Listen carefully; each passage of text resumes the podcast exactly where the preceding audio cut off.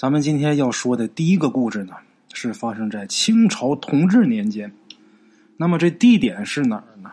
辽宁省朝阳府，就是今天的辽宁省朝阳市啊。在朝阳府啊，有这么一个宋家庄，这个庄里边呢，住着几十户人家，大都是啊靠种地为生的农民。朝阳这个地方啊，当年因为土地贫瘠。又赶上那几年呐，旱涝不均，所以说呢，农民的日子不好过了。这个时候，村里边有几个平时很要好的年轻人呐，就凑到一起合计，就说：“听说现在打关里来了好多闯关东的，但是在我们辽宁这个地方站脚的不是那么多，大多都往北去了，北上了，到黑龙江那边北大荒。”都听说那地方日子好混，据说啊，棒打狍子、瓢舀鱼、野鸡飞到饭锅里啊。要么咱哥几个也上去去闯一闯去吧，总比咱们在家窝着挨饿强吧。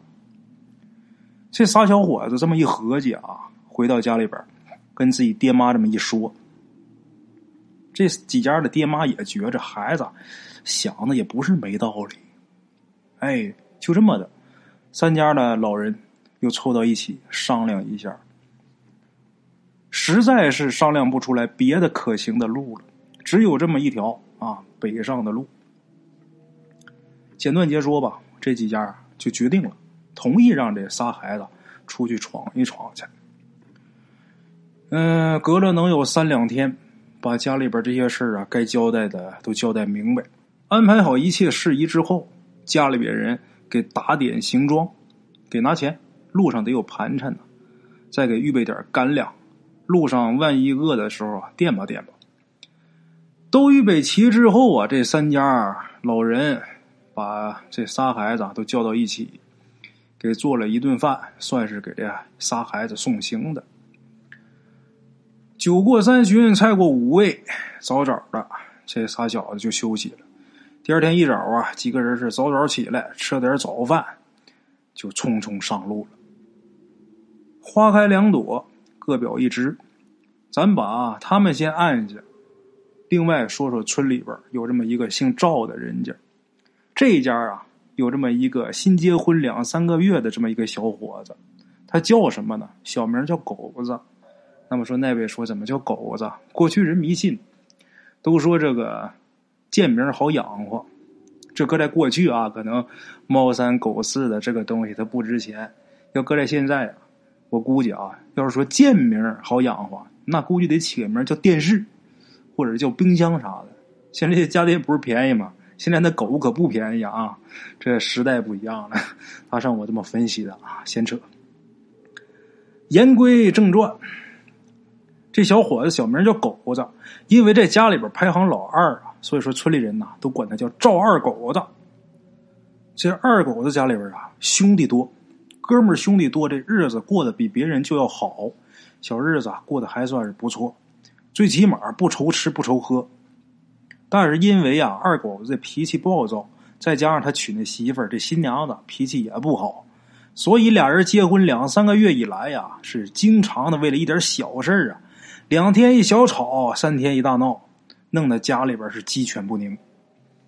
话说有这么一天呢，二狗子听说他这几个小兄弟啊要去北上闯北大荒去，他赶紧就跑过去了。这个狗子跟那三个要北上去闯北大荒这哥仨啊，从小是一起长大的，感情呢是非同一般。咱前面不是说了吗？那仨走之前。家里边给安排了一顿饭送行嘛，吃这顿饭的时候，赵二狗子也在，因为他们几个呃感情好。那天呢，二狗子喝了不少酒，很晚才回去。等到家里边，这媳妇儿肯定是唠唠叨叨的。二狗子躺炕上啊，被他媳妇儿给唠叨烦了。就说了一句：“你不用在这磨磨唧唧的，明天我就跟他们几个呃去闯北大荒去。我让你在家守活寡，我看你跟谁磨去。”他这媳妇儿也不是善茬，听他这么一说啊，汤汤汤跟他又呛呛一通。因为赵二狗子喝了酒了，这人呐也犯困，没多说，躺那儿呼呼睡着了。睡醒之后，等第二天，这两口子又因为一点小事啊，俩人又吵起来了。二狗子是气愤之极，俩人是第二天晚上又吵一架。头一天不是喝完酒回来吵一架吗？第二天晚上又吵一架。二狗子越想越生气，一天天就因为这些个破事啊，整天叨叨个没完，心里边特别烦。当天夜里，他就偷偷的收拾一下，带点衣裳，带点钱，连夜呀就出了村了。连夜出走，那么说他走他去哪儿呢？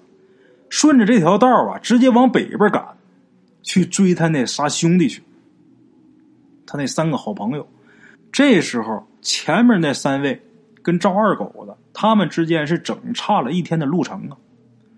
赵二狗子这一路上是风餐露宿啊，匆匆赶路，一直赶了三天，才在傍晚的时候赶上这仨兄弟。他这仨兄弟一见了赵二狗之后啊，都是大吃一惊啊，就没明白你怎么来了呀？问明原委之后啊，这哥仨呀真不赖，都劝赵二狗说：“你赶紧回去吧。”你说两口子吵架至于吗？那床头吵架床尾和的，没什么大不了的。你别使性子啊！这哥仨都劝他，就说：“你看你们家日子过得不像我们，我们实在是没辙了。你看你家过得要吃有吃，要喝有喝，你作什么呀？”甭管怎么说，二狗子是王八吃秤砣，铁了心了，死活就是不回去。后来几个人也是无奈啊！你说能把他自己给扔道上吗？带着吧，把二狗子给带上。带上二狗之后啊，他们四个人照常赶路。那么说书讲故事讲究这个，有话则长，无话则短，咱们简短解说。前三天是赵二狗自己走追他这哥仨，等到第四天不是追上了吗？然后一起走。咱们话说第四天傍晚，这几个人又是走了一天，又累又乏，又渴又饿，身上带的这个干粮啊，所剩无几。走了一阵子呢，也没看着什么个呃鸡毛小店啊，这些个大车店什么的啊，没见着他们。你说想住好的旅馆不可能，都是没钱的孩子，出去是奔命的，想找住地方还没找着。又走了一阵啊，贪黑走了一阵看见一个小村子，哎，这三个人来到村头呢，看到啊，靠村头啊，就有这么一家大户，一看就是大户人家，这房子很气派。这几个人呐，就琢磨着，咱们去敲敲门吧，看看是不是善主。如果是善主啊，求他呃收留咱们住一晚上。如果不是善主啊，咱们呐，在他们家门前那个门楼下边。在那儿窝一宿得了，这实在是太累了，天也全黑透了！你说，咱这跟没头苍蝇似的，你说往哪儿走啊？就这么，这四个人就等于是抱着试试看的心态，就敲了几下这家的门。敲了几下门之后，打里边这个小门啊打开了。过去人家这个大门上面啊都有小门，这小门打开之后，打里边。出来这么一位老者，一个老头他们几个说明来意之后啊，这老头还很客气啊，把他们几个呀给让进院了。等进去以后，大伙一看，好嘛，这院子很大，北面呢一溜七间的正房，这两面呢是厢房，还有牲口棚子，旁边还有跨院哎，这跨院就是家里边有那么两个下人呐。喂牲口住的，这跨院能住的房很少，一般都是呃养点鸡鸭鹅狗猫的，哎，再就是家里边这些个呃干粗活的人在那儿住。等进这院之后啊，家主人出来了。刚才啊带他们进来的那算是一管家，哎，他们家的一个老管家。这主人出来问明来意之后啊，主人很热情。那么说，为什么管家没进去跟主人回就敢把外人带进来呢？因为呀，这管家知道他们家老爷心好，一般像这种事啊，不用打招呼带进来啊，老爷很开心，他愿意行善积德做好事老爷这会儿一见这四个人，挺开心啊，饿了吧？小哥几个呀，他们四个是真饿了，早就已经饥肠辘辘了，猛点头啊，饿了。得了，给预备饭吧，啊，别嫌弃，这时间点啊，呃，也没办法给你们做什么好吃的了。大伙儿先吃饱再说啊。这四个呀，猛点头，千恩万谢啊。人家东家真不赖呀，也没弄别的，给下一盆面条，给弄点咸菜。这四个人是狼吞虎咽的，真是吃饱。吃完饭以后，大伙儿啊还是得跟人家主人道谢，真不赖，没说瞧不起咱这穷人啊，这么恩典咱们。然后啊，这家主人就说了：“那个，你说你们要借住，这要搁以前呢还好说，但是现在啊，我们家也没闲房。”你们要说一个人、两个人还好说，跟管家可能就挤吧挤吧也能住，但是四个人呐，这确实是有点难。这时候啊，这哥四个就说啊：“那个你你老啊，就给预备一个地方就行，哪儿都行。就那说不好听的，就是牲口棚子，咱也能围一宿。”老头说：“嗨，那是人住的地方。”哥四个这么说啊。也不能说绝对没有闲房，也有，但是这房子就不知道你们几个敢不敢住。这哥四个就有点懵了，那住有什么不敢的？你你你你说说吧，我我们没明白。老头说呀，我们家下屋东厢房有闲房间。那房间呢，是我老儿子的房间。但是呢，我老儿子现在不在，去哪儿了呢？去他娘家了。去他娘家干嘛呢？送信儿去了，报丧。他娘家在哪儿呢？离我们这儿可远了，来回得小半年的路程。那么说报丧。是谁没了呢？是我们家儿媳妇儿，我老儿媳妇儿，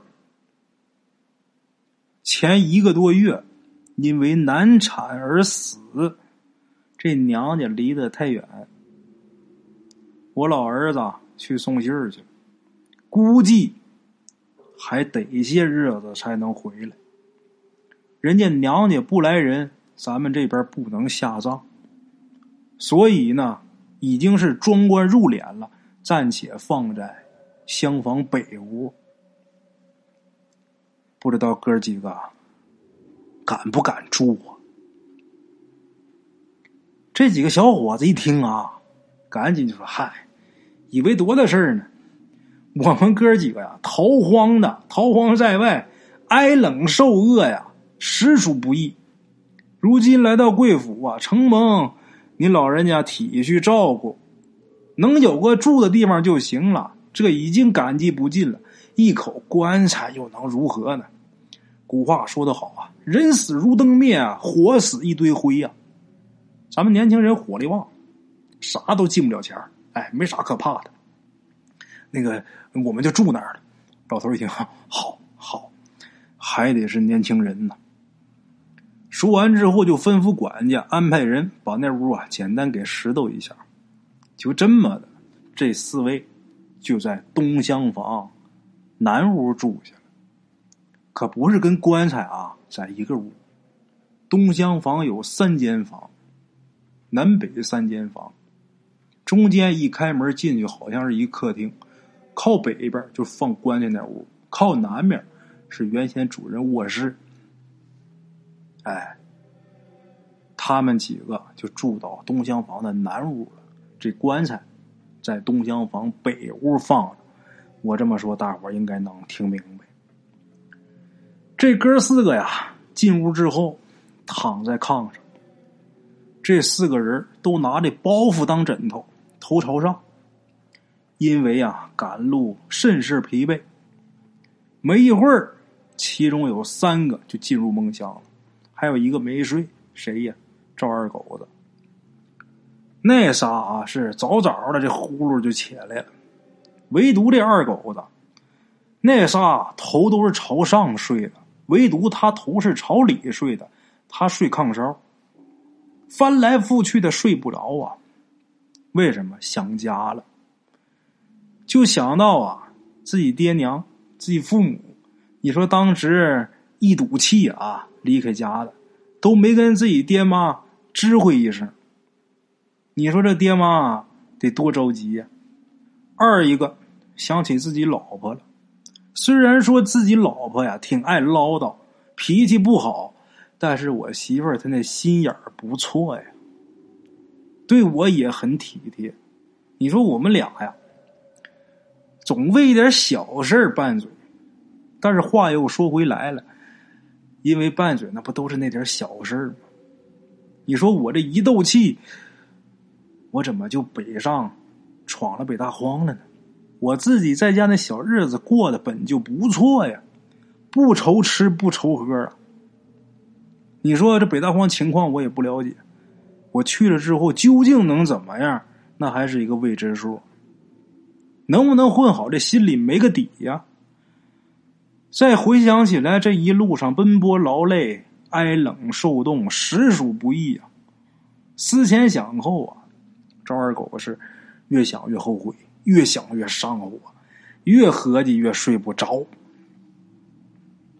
简短截说，夜至三更天，整个院子，包括整个屋里边出奇的静。这个时候，二狗子还是没有睡意，还在那胡思乱想。人就是这样，有时候你要想什么事的时候啊，真是啊，一想想一宿睡不着觉，或者说是。心里边没办法平静，再就是越想越兴奋，也容易睡不着觉。二狗子属于什么呢？越想越凹头，越凹头越睡不着。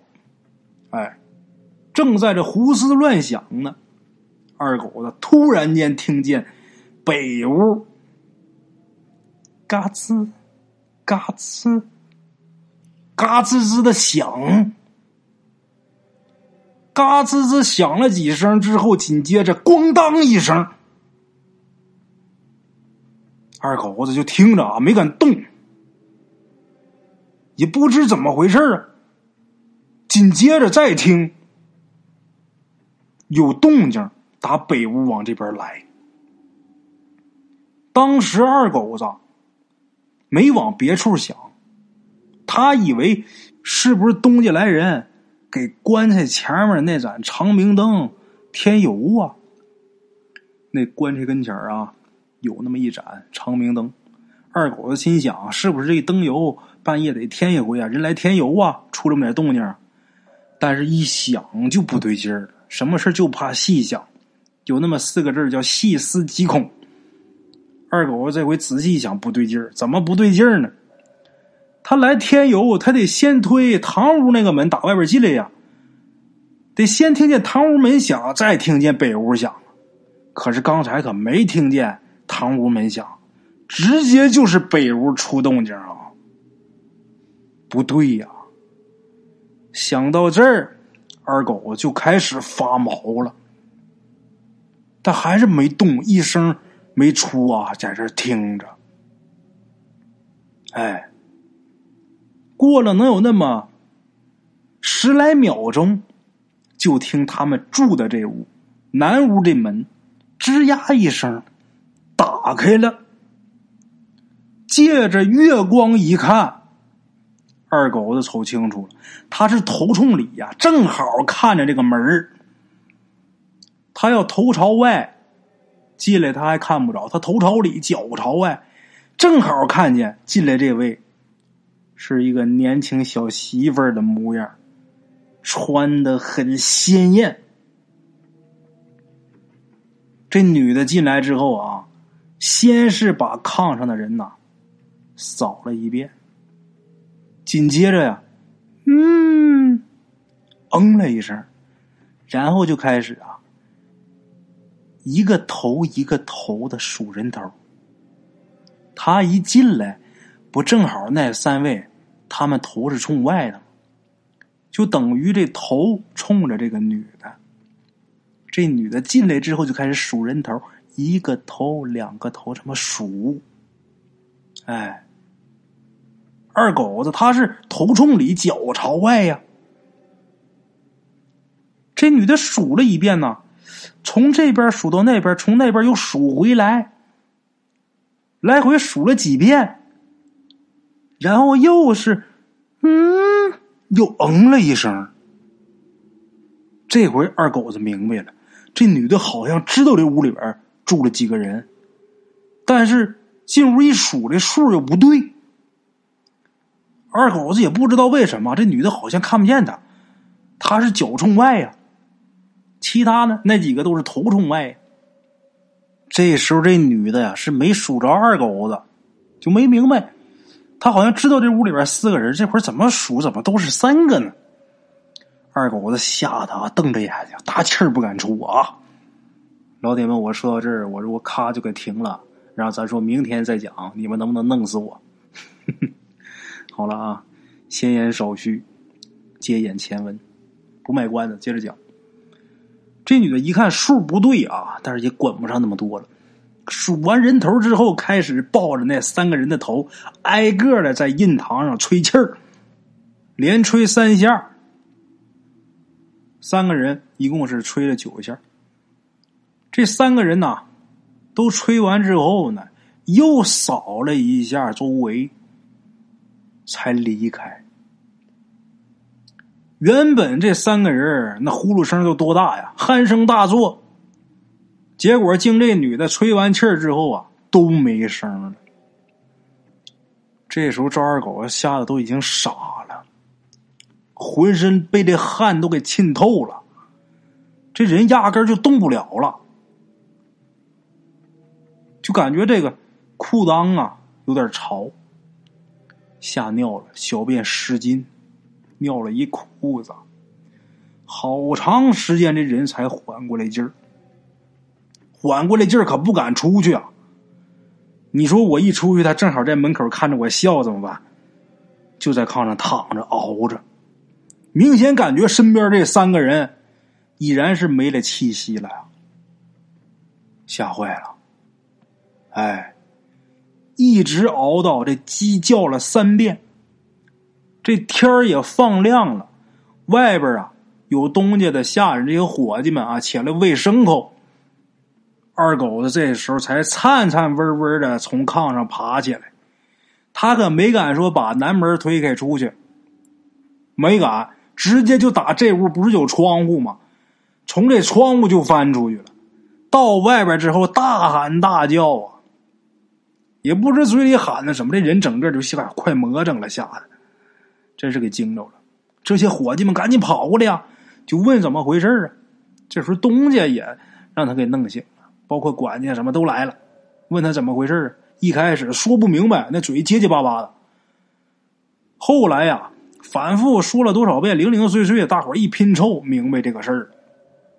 一开始大伙也是将信将疑，这会儿啊，天都已经大亮了。太阳出来了，哎，虽然说太阳不是多烈啊，但是太阳起来了。东家赶紧让伙计们说：“你们进屋去看看去。”这些个伙计们也害怕呀，拿着扁担，拿着平时干活的家伙事儿，往屋里边去。战战兢兢的进了屋。进屋之后一看，这屋里边南屋躺的这三个人呐，并排躺着呢，使手这么一探鼻息。早就没气儿了。再定睛一瞧啊，这印堂这地方全是紫黑色的。出去跟东家一报，东家一看坏了，妈出人命了。东家这回也顾不上了，领着人呐又进来了。东家又看了一眼南屋，又奔北屋去了。到北屋打开门一看，大伙都挺吃惊。怎么呢？看这个棺材跟前儿，这长明灯是灭着。这棺材盖儿虽然这会儿是盖着的，但是明显看能看得出来，这棺材盖打开过。东家赶紧让下人把那棺材盖给推开，推开之后往棺材里边一瞧，自己儿媳妇那尸首在里边。这死尸啊，完好无损的，这里边躺着。但是东家觉得不对劲儿，怎么不对劲儿呢？面目啊，就跟活人似的，就跟活着一样，看着很新鲜，就透着生气儿。这时候管家明白，管家这岁数啊，跟东家相仿。东家一天养尊处优的，这管家什么事都接触，他明白的多，就跟东家说了：“哎，就说东家。”你你你你你你恕我直言吧，估计你儿媳妇的尸首啊，咱们少奶奶的尸首是成了僵尸了。那屋那仨，估计是让他给害了。东家，这事儿您别耽搁，这事儿一旦要是耽搁到后面处理不了，咱们全家人可都有性命之危呀。东家一听也着急呀。怎么办呢？您给想个主意啊！这管家说呀：“赶紧呐，找人去请个木匠来。在呀，离咱这个村不远，隔一个村大王庄那儿有一个木匠。这木匠岁数可不小，今年得有七八十岁了。您把他请来，他呀会一些法术，据说他会治这些个邪祟。您把他请来。”准能管得了这个事儿。东家这一听啊，赶紧照做，然后呢，又派自己大儿子，哎，领一个伙计，骑着两匹快马去朝阳县报案，家里边出了人命了。简短截说，没多长时间，这老木匠来了，来了之后一看这个情景啊，心里就明白八九分了。这老木匠真有点本事啊。到这之后，先是拿着墨斗把这女尸的脚给绊上了。什么叫绊上？就这个绊脚丝啊。之前大圣在故事里边没少提这东西。人死完之后，包括停灵的时候，这脚上得绑一根红绳，是为了防止诈尸啊、尸起这些事儿。这个木匠拿着墨斗，把这墨斗线抻出来啊，把这个女尸脚给绊上，然后又让东家说：“你找一块滑铁，什么滑铁呢？”这个“华”是哪个“华”呢？一个金字旁加一个华丽的“华”。一般过去啊，有这个犁上，有华子。这华子是干嘛的？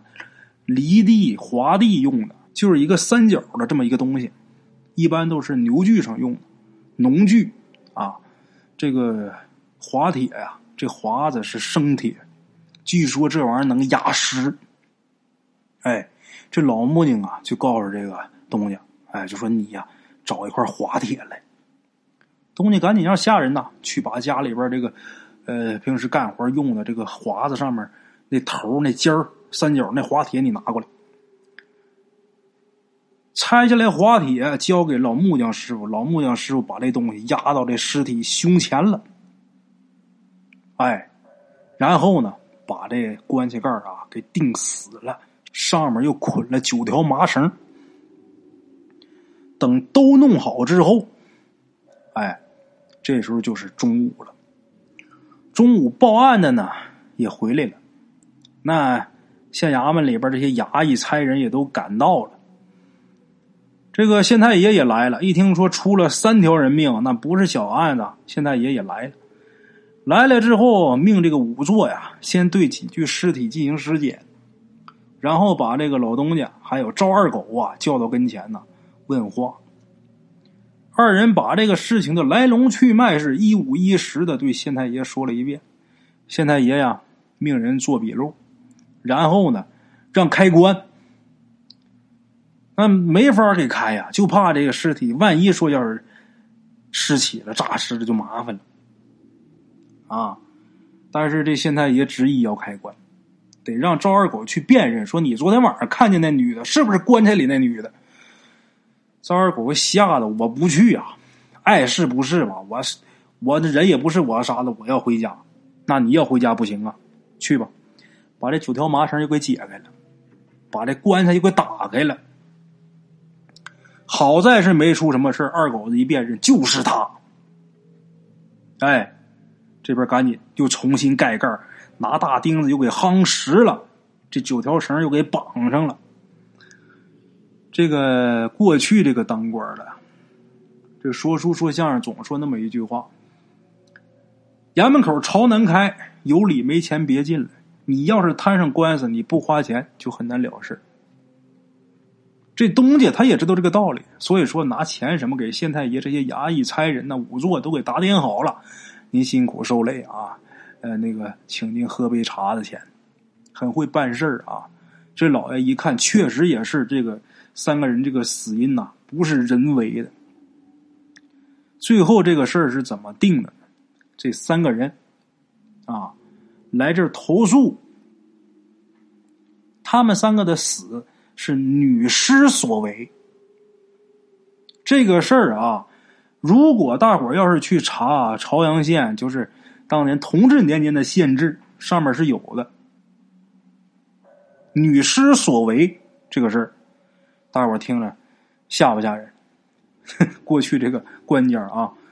这个笔录上居然这么写，当然这个案子他往不往上报那是另一码子事儿。我估计他不能报，报上你是怎么说呀？女尸杀人，那不扯淡呢？但是确实是给这么定的案。你这个你地主家你是脱不了干系啊，该花钱得花钱，该打点得打点，让这个赵二狗啊啊，这个知县也是安抚赵二狗一番啊。赵二狗吓得够呛啊！你这样的你不能再敲他了，他没钱本身呢，得了。让你回去吧，你去休养去，啊，等你好了以后呢，你只能在家是安心务农，你不可以再使性子。然后县太爷呀，还有这老木匠，再加上东家，这一关一这木匠，咱得算是师傅啊，一关一师傅，再加上东家，这三个人研究这些尸首怎么办，最后是命人去这三家。就是那哥仨那三家啊，去告诉他们家人来领尸。那么说，这老东家他这儿媳妇儿这具尸变的尸体怎么办呢？商量来商量去，最后人家还得人家老木匠师傅说话。趁正午的时候，一把火连棺材在尸首给他烧了，可不敢下葬。他如果下葬的话，等这麻绳烂了，他还得出来，赶紧。把这尸首弄出去烧，啊，连棺材一起抬出去。这个棺材烧完之后，这个事儿就算是了了。但是据说啊，抬这棺材上山的时候，所有抬棺材的人全都听见这棺材里边乒乓乱响，就能感觉像拿手捶这棺材。哎，我估计啊，应该是这块滑铁把这尸首给压住了。这绊脚丝给勒住，他起不来，但是他手能动弹呢。我估计啊，就是当当捶这棺材板。当然，这都是我自己想的。据说当时啊，大伙儿都听见这个棺材响，而且还能听见这棺材里边吱吱的这个声音，也说不好是什么声，有点像老鼠叫，但那声又特别大，哎，听得人这头皮发麻。啊，好了啊，咱们今天故事先到这儿。